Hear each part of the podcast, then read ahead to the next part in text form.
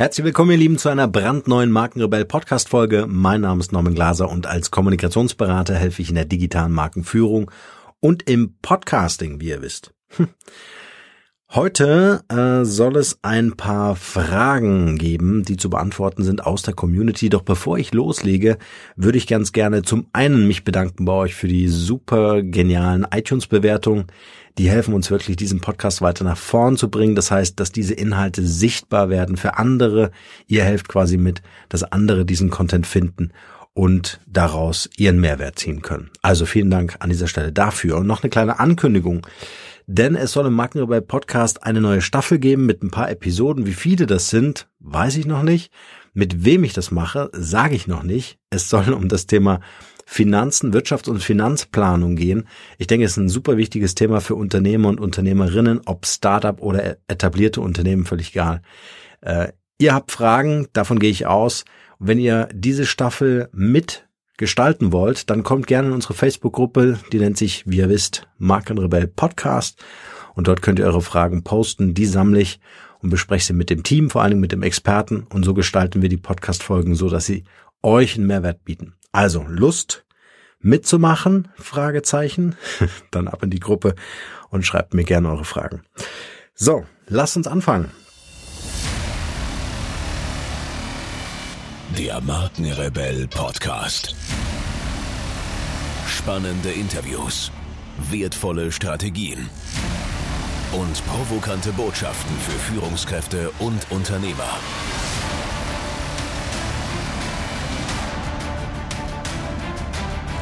Stell dich den Herausforderungen der Digitalisierung und setze als Marke ein Zeichen.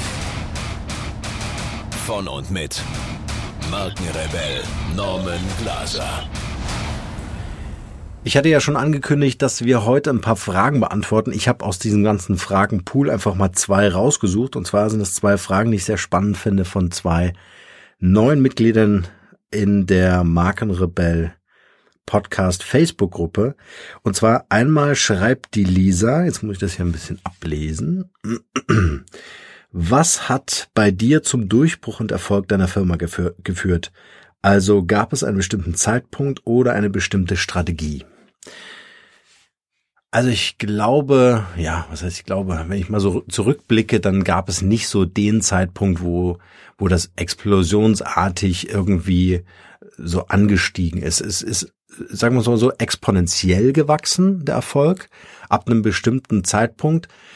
Es hat es hat, muss man sagen, sehr lange Durchhaltevermögen einfach gebraucht, aber, und das wäre so mein erster Tipp, das Thema Beharrlichkeit war super wichtig. Also immer am Ball zu bleiben.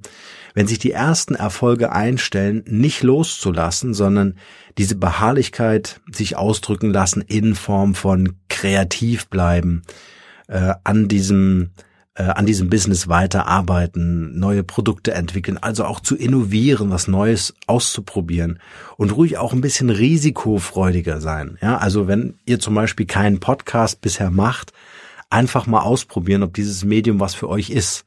Und dann nicht so verkünsteln und das ewig vorbereiten und so weiter, sondern ausprobieren, einfach machen. Das ist ein ganz wichtiger Punkt. Ich werde dazu auch noch mal eine eigene Podcast-Folge machen, so die, oder meine sieben Geheimnisse für einen erfolgreichen Podcast.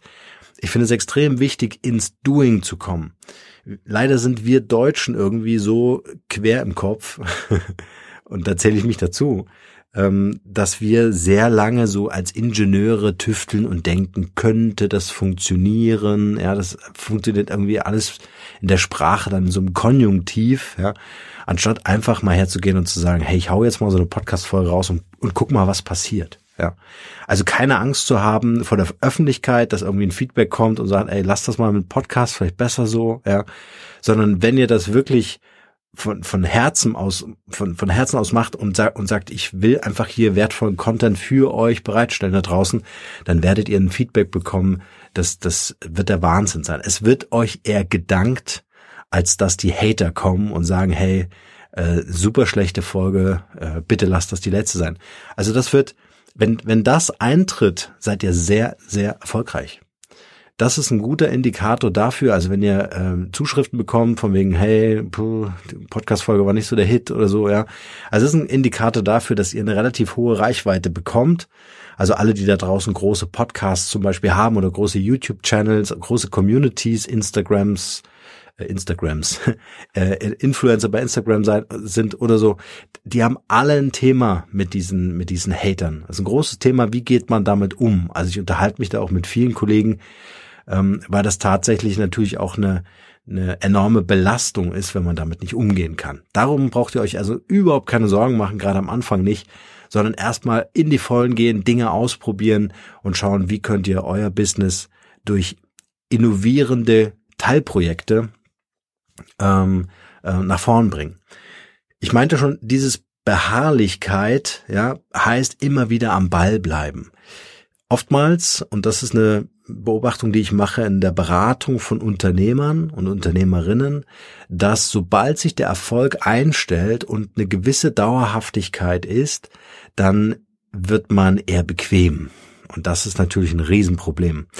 Dieses diese Bequemlichkeit wirkt sich insofern aus, dass man sagt, man zettelt jetzt keine neuen Projekte an, man sagt, hey, uns geht's gut, ja, wir machen jetzt erstmal die, die bestehenden Projekte und wir investieren jetzt auch nicht mehr großartig in, in neue Dinge, sondern wir wollen uns erstmal so, äh, festigen, ja, also, was auch immer das bedeutet.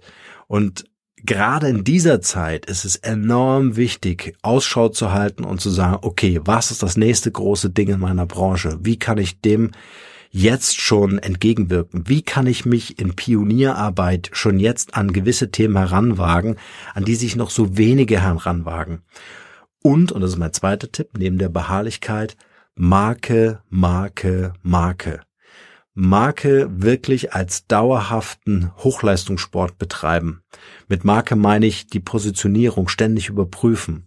Inwieweit erreiche ich noch meine Zielgruppe? Hat sich meine Zielgruppe verändert? Kommuniziert meine Zielgruppe anders? Hat sich mein Geschäftsmodell verändert? Wenn nein, kann ich mein Geschäftsmodell verändern? Ja. Ähm, also ich zähle das alles unter diesen Sammelbegriff Marke oder besser Markenführung, weil ich wirklich dafür plädiere. Ich möchte wirklich so als Botschafter dessen ähm, hier agieren, um euch klar zu machen, das Thema Marke ist ein wandelnder Prozess. Wenn ihr an eurer Marke arbeitet, arbeitet ihr ganz dicht an euren Werten im Unternehmen, an eurer Kultur in eurem Unternehmen, an eurer Identity. Und all diese Arbeit wird diese Früchte tragen, wenn ihr das beherzigt und immer wieder ähm, wie so ein Sportler, ja, der, der einen Muskel aufbauen möchte, der immer wieder diesen Muskel bedient und, und bewegt, kontrahieren lässt, ja, dann äh, sorgt es dafür, dass diese Kraft entsteht. Ja. Und diese Marken Kraft zu entwickeln, das ist ein ganz wichtiger Schlüssel, um erfolgreich zu sein. Warum? Weil die Marke sowohl inhaltlich als auch formal im Ausdruck dafür sorgen wird, wie man euch wahrnimmt. Also ein ganz einfaches Beispiel. Jemand kommt auf eure Website, all das, was er emotional spürt, ob das jetzt ein professioneller Auftritt ist, ob die Seite vielleicht zu überladen ist oder so, das ist eure digitale Visitenkarte oder auch eure Social Media Profile ähm, im Internet. Super wichtig, dass ihr diese äh, pflegt. Also ich habe jetzt auch mal wieder gescrollt und geschaut, wie äh, wie die Profile meiner Klienten äh, aussehen und da muss ich unbedingt nachholen, äh, darüber zu informieren. Deswegen bringe ich das jetzt auch. Ähm, ich bin sicher, der eine oder andere hört hier zu. Wichtig, Social Media Profile auch Teil eurer digitalen Visitenkarte im Internet. Das reicht nicht dort zu sein. Es reicht nicht dort zu sein, sondern ihr müsst die Profile pflegen, die müssen sich verändern, ihr müsst Beiträge teilen, ihr müsst Beiträge kreieren und äh, bitte jetzt nicht kommen mit, ich habe keine Zeit dafür. Ja, äh, gibt's, können wir auch gerne mal eine Podcast-Folge machen, wenn euch das interessiert, wie man ein Social-Media-Profil pflegen kann, auch mit wenig Zeit. Gibt's sensationelle Tools und ähm, ich äh, möchte einfach nur noch mal daran erinnern, dass das Teil eurer Marke ist, Teil eurer Identität ist. Wenn mich jemand kontaktiert, dann schaue ich bei Xing, bei LinkedIn, bei Facebook nach. Und wenn ich diese Person dort nicht finde, mache ich mir Sorgen. Gibt es diese Person wirklich im wahren Leben? Aber so ist es mittlerweile. Also die digitale Identität ist ein ganz großer ähm, äh, ein ganz großer Merkzettel für euch, dass ihr euch das nochmal anschaut, vernünftiges Profilfoto rein, ähm, äh, wirklich auch in der Timeline äh, bei Facebook oder bei LinkedIn, habt dort wirklich auch Beiträge drin. Also nichts ist schlimmer wie ein Profil, aus dem ich nichts äh, rauslesen kann. Ja, nicht weil irgendjemand euch überwachen möchte oder sonst was, sondern wenn ich mich informieren möchte, zum Beispiel eine Kooperation aufbauen möchte und so weiter, und das ist kein interessantes Profil oder derjenige hat nur vielleicht einen Follower oder so, ja, dann ist das schon so ein bisschen merkwürdig in der heutigen Zeit. Das muss man wirklich so sagen. Also das ist ein ganz wichtiges Thema. Ähm, es geht jetzt nicht darum, dass ihr Hunderttausende von Leuten an Reichweiten haben müsst, aber ihr müsst eine Präsenz haben. Ihr müsst den Dialog suchen im Internet.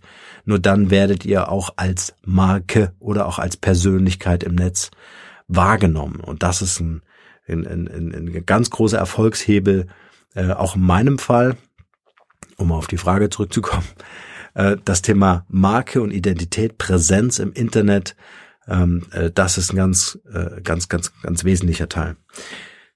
Der dritte Erfolgsfaktor war der Shift in meinem Mindset. Ähm,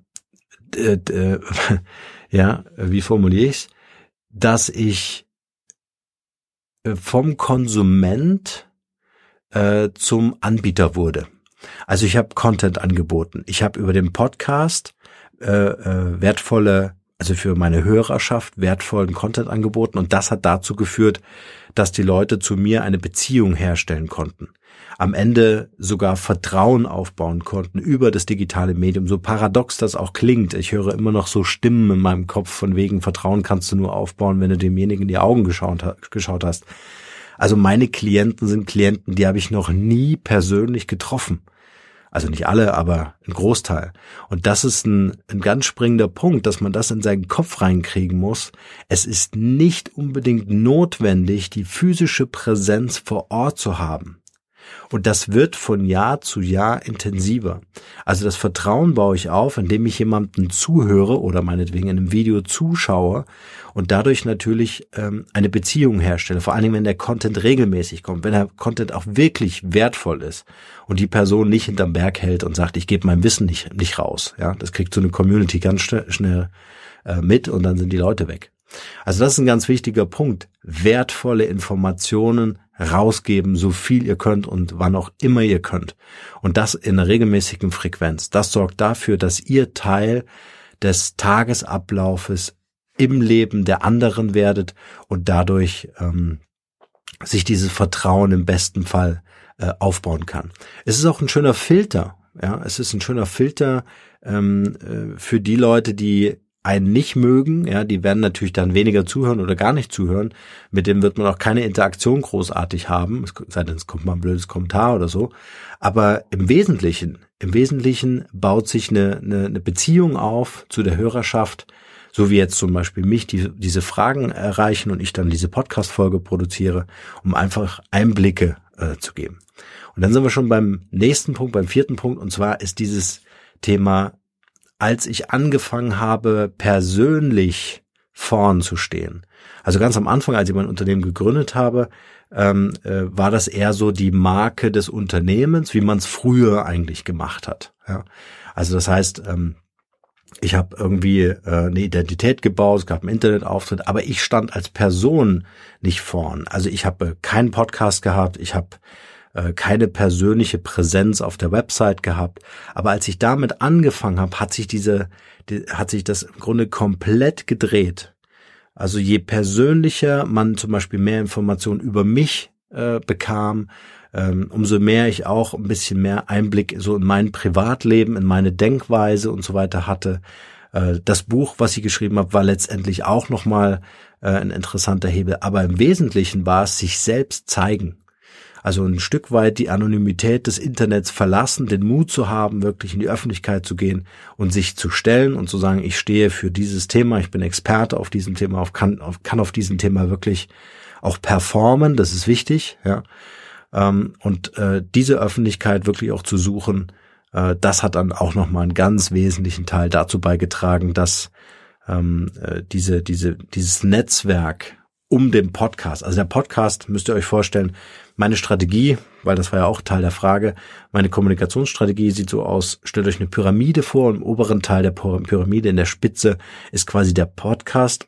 Der Podcast ist für mich wie so ein Sender, ja, aber gleichzeitig auch indirekt über die sozialen Netzwerke ein Empfänger unter diesem Podcast in dieser Pyramide kommt die Website, ja, also das ist meine zentrale Anlaufstelle und darunter kommen dann die ganzen sozialen Netzwerke ähm, im, im, im Fundament oder im unteren Teil der Pyramide, ähm, das so die Basis schafft, um einfach die Interaktion herzustellen. Also mein Ziel ist, über den Podcast zu senden, wertvolle Informationen rauszugeben, Netzwerke aufzubauen, Partnerschaften zu knüpfen, um dann äh, die Leute natürlich auf die Website zu bringen und äh, die Website Inhalte oder die Podcast-Folgen werden dann gepublished in die sozialen Netzwerke. Das ist so meine Kommunikationsstrategie, die ich super einfach halte, ganz bewusst, so dass ich sie managen kann. Ja, viele haben so einen sehr heterogenen, sehr, sehr, ja, äh, man sagt ganz schnell so einen cross-medialen Ansatz, dass man sagt, ich muss ganz viele Kanäle bedienen und ich muss überall präsent sein und so weiter. Das kannst du natürlich machen, wenn du eine Riesenmannschaft da hinten dran hast äh, für das Social Media. Ähm, die habe ich nicht, die brauche ich auch nicht, ähm, weil ich einfach ganz konzentriert sein möchte in dem, was ich tue. Und da ist, wie gesagt, der Podcast meine Sendestation, weil ich einfach mich mit diesem Medium sehr wohl fühle und ganz bewusst dieses Medium ausgewählt habe und eben kein Video. Ab und zu habe ich mal ein Video gemacht bei Facebook oder so, aber das äh, kann man nicht wirklich Videochannel nennen. genau. So, also das war meine Kommunikationsstrategie mal so ganz schnell und schemenhaft dargestellt so dass ihr versteht, wie wichtig es ist, in die Öffentlichkeit zu gehen, mit euch als Persönlichkeit, also nicht nur reines Business, nicht nur reine Fakten, sondern auch, wer bist du als Mensch? Äh, viele wissen, dass ich Papa bin, dass wir mit fünf Kindern zu Hause leben. Äh, meine Frau Katharina und ich äh, einfach das Familienleben auch so ein bisschen mit einbeziehen wollen, äh, weil wir neben dem Markenrebell Podcast eben auch noch den Mindshift Podcast haben und äh, dort so das ganze Thema Familie und Business miteinander verschmelzen wollen, ähm, um, um einfach so ein selbstbestimmtes Leben zu ermöglichen. Also äh, das, das wissen die einen oder anderen da draußen und, und das verflechte ich einfach so, ähm, so dass man einfach auch ein bisschen mehr von mir als Menschen äh, erfährt. Ich hoffe, ich konnte die Frage beantworten, liebe Lisa. Vielen Dank auch dafür, dass du dir die Mühe gemacht hast, äh, die Frage hier aufzuschreiben. Jetzt scroll ich mal runter hier auf meinem Pad. Und zwar haben wir noch hier die Irene mit einer ganz spannenden Frage. Und zwar schreibt Irene, was ist, ich hoffe, ich spreche den Namen richtig aus, Irene.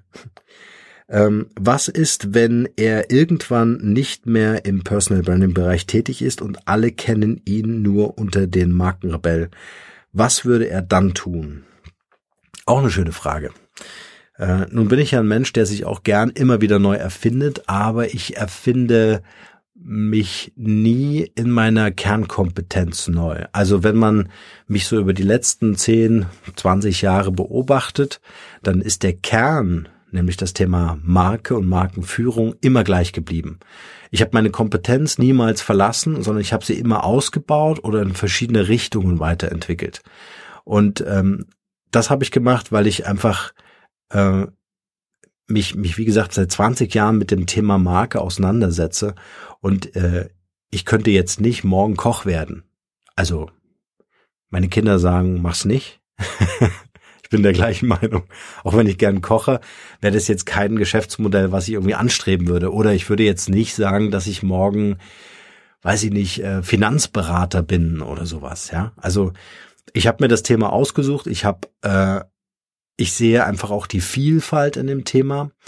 Weiß nicht, der eine oder andere wird es kennen. Ich äh, habe im Grunde für mich so die Erkenntnis gehabt, dass früher Marken gebaut wurden, also wirklich reine, Anführungsstrichen, Mechanik, ja, äh, ähm, äh, Logoentwicklung, äh, Corporate Design und so weiter. Ne? Also, dass du dann am Ende eine Marke hast, so wie Coca-Cola oder Bionade oder sowas, ja.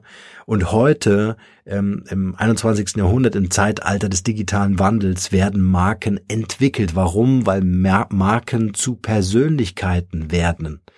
Äh, immer mehr, ja. Also wir merken, es gibt gerade ganz viele Leute, die sich als Coaches selbstständig machen, die Speaker werden wollen. Also dieses äh, diese Informationsdienstleistung oder diese, diese Beratungsdienstleistung, die ist unwahrscheinlich im Kommen. Das heißt, aber auch in den etablierten Marken im Markt wird es immer wichtiger, dass so ein CEO, ein Vorstand, Geschäftsführer, Marketingleiter, Vertriebsdirektor oder sonst was, äh, die müssen alle sichtbar werden. Das heißt, die Marke tritt eher in den Hintergrund. Ja, es ist eher so die äh, die Wall, vor der man steht, aber die Markenbotschafter des Unternehmens sind Menschen, sind Persönlichkeiten und das ist der große Wandel in der Markenführung meines Erachtens. Und ähm, und da zeigt sich einfach auch, dass äh, ich mit der Markenführung mich genauso weiterentwickeln kann und feststelle, dass äh, ich Menschen, ähm, also dass ich natürlich das bringt ja mein Beruf so mit sich, sehr gern mit Menschen arbeite. Und wie schön ist das denn, wenn ich Menschen helfen kann, äh, sich als Marke zu positionieren, sich als Persönlichkeitsmarke aufzubauen. Ja, und dabei ist es völlig egal, ob das ein Angestellter in einem Unternehmen ist oder ob das der Unternehmer selber ist, ja, oder ein Konzernchef ist oder so. Jeder hat die Aufgabe, äh, heute, der erfolgreich ein Unternehmen führen möchte, sich mit seiner Expertise zu exponieren. Warum? Um einfach Einblicke zu geben. Ja, ich möchte einfach, wenn ich mich zum Beispiel als Fachkraft für ein Unternehmen bewerbe, dann möchte ich einfach das Gefühl haben, wie fühlt sich das an, dort zu arbeiten. Ja, ich möchte den Vorstand in einem, in einem Interview hören. Und äh, es gibt ganz tolle ähm, äh, Interviews zum Beispiel großer Konzernvorstände, wo ich einfach sage, hey krass, in dem Unternehmen würde ich auch gern arbeiten. Der ist ja echt cool. Ja, also wenn ich mir so ein paar Podcasts oder YouTube-Videos anschaue, wo solche Leute interviewt werden, dann ist das für deren Imagegewinn als sensationell, wenn die sich wirklich für so einen Podcast hergeben und in einer ganz lockeren menschlichen Nähe, Nahbarkeit äh, von ihrem Unternehmen und von sich als Persönlichkeit erzählen. Also das ist ein äh, enormer Gewinn. Deswegen habe ich natürlich alles um diese Kernkompetenz, die ich seit jetzt zwei Jahrzehnten aufgebaut habe, natürlich alles geformt. Ja, den Markenrebell als abstrakte Marke.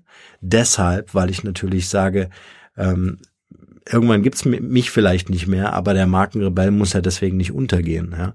Äh, deswegen kannst du das Unternehmen ja trotzdem weiterführen, kannst den Podcast ja trotzdem weitermachen. Es ist eigentlich völlig egal, wer dieses Format hier mit wertvollen Inhalten füllt. Wichtig ist ja nur, dass es Menschen da draußen hilft. Ja, das heißt, mein Name ist gar nicht so wichtig in diesem Fall, weil ich es einfach anders denke. Ja, äh, es ist aber immer ganz individuelle Situation. Wenn ich also ein Redner oder Speaker bin, ja, dann ist mein Name extrem wichtig. Aber ich muss mir halt auch überlegen, wenn ich das Unternehmen wirklich an meinem Namen entlang aufbaue, wenn ich das zur Marke mache, ja, dann habe ich einfach auch das Thema, dass wenn ich morgen vom Bus überfahren werde, was wir natürlich niemandem wünschen, aber wenn das der Fall wäre, ja, was passiert dann mit dem Unternehmen? Dann gibt es diesen Speaker nicht mehr. Und das sind Geschäftsmodelle, die ich sehr risikoreich finde. Und äh, hier muss man ganz genau überlegen, wie kann man das Ganze so aufbauen, dass man hinter jedem Speaker ist ja auch eine Familie, ja, die will ja auch ernährt werden. Hinter jedem Speaker ist ja auch ein Team von Mitarbeitern, ja. Was passiert, wenn dieser Speaker nicht mehr in der Lage ist, auf der Bühne aufzutreten? Also das ist dann ein gewisses Risiko und deswegen bin ich immer ein Fan davon, quasi so eine Doppelstrategie zu fahren und zu sagen, okay, was ist die übergeordnete Marke, ja, was ist die Brand, äh, die auch von anderen beatmet werden kann und äh, welche Rolle spiele ich zum Beispiel jetzt beim Markenrebell als Frontmann und äh, wäre ich austauschbar. Und ich finde es immer gut, wenn ein Unternehmen äh, langfristig so aufgebaut ist, dass im Grunde die Person austauschbar ist, ohne dass das Unternehmen den Wert verliert. Das ist natürlich dann auch interessant, wenn es irgendwann mal darum darum geht, in Rente zu gehen, ja, also das Unternehmen weiterzugeben, vielleicht an die nächste Generation weiterzugeben. Und dann wäre es ja doof, wenn dieser Podcast irgendwie Norman heißt, ja, dann deswegen heißt er Markenrebell und dann beatmen andere diese Marke und produzieren Podcast-Folgen für euch. Und wenn mich der was auch immer. Äh, also wenn ich morgen Koch werden wollen würde, würde ich ein neues Format aufbauen müssen. Das ließe sich dann mit dem Markenrebell natürlich nicht mehr ähm, äh, realisieren. Ist aber auch nicht wichtig, weil, wie ich ja gerade ausgeführt habe, ich so meinen Fokus wirklich auf meine Kernkompetenz äh, setze. Und das ist auch eine ganz klare Empfehlung an jeden da draußen, der ein eigenes Business aufbaut. Immer entlang der Kernkompetenzen und Fähigkeiten. Deswegen ist Positionierung immer sehr leicht gesagt und sehr schnell gemacht und dann wieder vergessen. Es ist aber ein kontinuierlicher Prozess, immer wieder dran zu äh, arbeiten und zu formen. Ja, also ich vergleiche das ja immer so wie beim Töpfern. Ich habe noch nie getöpfert, aber ich finde das total geil, wenn ich zugucke und sehe, wenn das jemand macht, äh, wie aus diesem Klumpen Ton dann tatsächlich so ein tolles Gefäß entsteht. Und so muss man sich das vorstellen. Also je, je länger und je intensiver und konsequenter man das Ganze macht, desto interessanter wird die Form und die kann ich ständig verändern. Also äh, das auch immer lebendig lassen das ist auch nochmal ein wichtiger Punkt, den ich gerne hier noch äh, mit einbauen möchte. Ähm, Marken sind für mich niemals starre Gebilde. Ja? Äh, stellt euch vor, das Corporate Design Manual, also die Dokumentation der Marke der Deutschen Bank, war früher in mehreren Leitsordnern abgeheftet, dokumentiert und in Stein gemeißelt. Ja, da konnte der Zug drüber fahren, da würde niemand würde eine andere Vorlage benutzen als das, was damals festgelegt wurde. Und das entdecke ich heute noch in vielen Unternehmen, also langjährig etablierten Unternehmen vor allem, dass eine Marke entwickelt wurde. Ich habe einen Termin gehabt vor, weiß ich nicht, halbem Jahr, ein Jahr schon her. Ähm, da kam jemand mit, mit einem eingeschweißten DIN A4-Zettel und da war die Positionierung des Unternehmens drauf. Also so laminiert, versteht ihr? Habe ich gefragt, warum ist das laminiert? Was, warum ist das? Das sieht ja richtig wertvoll aus. Ist das hinter Glas, ne? Also so richtig, also unzerstörbar. so. Und äh, ja, äh, das wird ständig gebraucht und äh, da sich das ja nie verändert, äh, haben wir das halt laminiert. Ja, da sich das nie verändert. Veränderung ist gleich Wachstum. Und wenn ich meine Positionierung laminiere, wenn ich die irgendwie konserviere, wenn ich sie haltbar mache, es ist keine gute Idee für ein Unternehmen, was wachsen möchte, was sich neu orientieren möchte, was offen ist für Innovationen, was offen ist für Kreativität, äh, sondern die Positionierung ist ein Vorschlag für die Gegenwart. Die Positionierung ist ein Vorschlag für die Gegenwart, aber ich muss mir klar machen, dass diese Positionierung in der Zukunft eine ganz andere sein wird. Und wenn ich das als organischen Prozess, warum? Weil er mit Menschen zu tun hat. Menschen verändern sich, ja. Ähm, Lebensgewohnheiten verändern sich, Geschäftsmodelle verändern sich, alles ist in Bewegung. Und äh, dann, dann darf sich auch eine Marke verändern in dem Rahmen, äh, dem ich dem Ganzen gebe. Und wenn ich sage Markenrebell, ist alles gesagt. Und damit möchte ich diese Podcast-Folge auch schließen. Also vielen Dank nochmal an die beiden Mädels, Irene und Lisa, die uns hier diese beiden Fragen geschickt haben. Ich hoffe, ich konnte so ein bisschen äh, äh, tiefer darauf eingehen und die Fragen beantworten. Freue mich sehr über weitere Fragen. Gerne, wenn ihr in unsere Markenrebell Facebook-Gruppe kommt, also Markenrebell Podcast heißt die Facebook-Gruppe. Ihr könnt mir das Ding aber auch irgendwie eure Fragen gerne per Audio, das, da bin, bin ja ein Fan, um euch selbst einfach auch mal zu hören, ähm, äh, gerne auch per WhatsApp, per E-Mail, wie auch immer, ihr erreicht mich in jedem Fall. Und eure Audios erreichen uns auch. Äh, vielleicht noch dazu ein kleiner Hinweis, wir verlosen äh, mein Buch Digitale Brandstiftung, wenn ihr wollt, bei uns in der Facebook-Gruppe. Ähm, wenn ihr uns eine, eine Audio schickt, als, äh, also eure Frage als Audio schickt, die wir dann hier im Podcast abspielen und die ich dann natürlich beantworten werde, äh, zehn signierte Bücher werden es sein, also schnappt euch ein Buch und kommt zu uns in die Community. In diesem Sinne wünsche ich euch nur das Beste und wie immer bleibt rebellisch. Ciao.